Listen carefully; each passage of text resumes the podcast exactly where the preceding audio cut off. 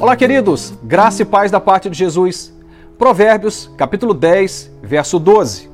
O ódio provoca dissensão, mas o amor cobre todos os pecados. Uma das máximas do livro de Provérbios, e já fui enfático em dizer logo no começo, que é a luz do conhecimento de Deus, da sabedoria eterna, sermos orientados para que os nossos relacionamentos interpessoais sejam saudáveis. Não dá para a gente pensar no relacionamento ou nos relacionamentos como um detalhe qualquer. Pelo contrário, eles são fundamentais porque são a partir dessas relações que estabelecemos na vida que nos construímos, que nos constituímos, que nos tornamos quem somos. E Deus tem interesse que eu e você sejamos cada dia mais e mais transformados. E somos transformados por Ele, é óbvio, pela Sua palavra, pelo Seu Espírito Santo. Mas Deus vai usar pessoas para que esse caminho de transformação ocorra. É óbvio que nem todos se permitem ser usados por Deus e acabam sendo instrumento de mal e não um instrumento de vida. Acabam sendo um instrumento de ah, rupturas e não instrumentos que agregam, que transformam positivamente. Mas a orientação de Deus é que sejamos daqueles que, nas nossas relações, possamos produzir cura. E ele diz aqui que o ódio vai provocar dissensão. Pessoas feridas ferem, pessoas machucadas machucam mas também pessoas foram saradas, curadas, elas também curam a partir do modo como elas se posicionam na vida. Quando eu e você fomos para Jesus, quando tivemos o impacto do Evangelho sobre nós, quando, mesmo na condição de pecadores, nos reconhecemos exatamente como pecadores, nos rendemos a Cristo, confessamos a Jesus, nos entregamos a Ele nossos sonhos, projetos, nossa vida, tudo entregamos a Ele, naquele momento fomos impactados pela palavra de Deus, pelo reino de Deus, e diz a palavra que começou ali em nós um processo de transformação. E somos transformados a vida inteira, de glória em glória, até alcançarmos um estado de perfeição que Deus deseja que eu e você cheguemos algum dia. Obviamente, isso nos aponta para a eternidade.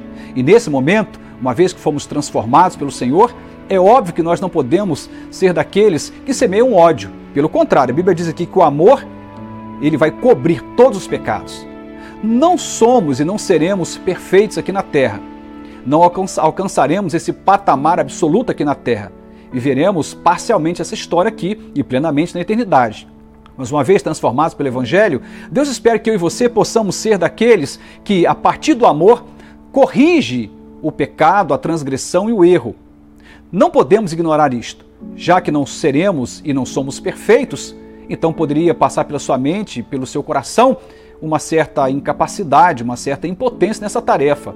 É óbvio, não somos capazes, mas servimos a um Deus que nos torna capazes, um Deus que é amor, um Deus que é bondade plena, um Deus que ama com amor constante, que está dentro de nós, pela fé. Ele nos habita, nos tornamos morada dele e agora Deus nos convida a sermos semeadores do amor. O amor que cobre todas as transgressões. Quanto mais amamos, mais leve o nosso caminho, o caminho do outro se torna quando nós somos tomados pelo ódio, primeiro que é um grande erro, porque o ódio pressupõe que você está no lugar de acerto e o outro de erro. E você então odeia aquele que por alguma razão foge às suas regras, aos seus limites, aquilo que você entende como verdade.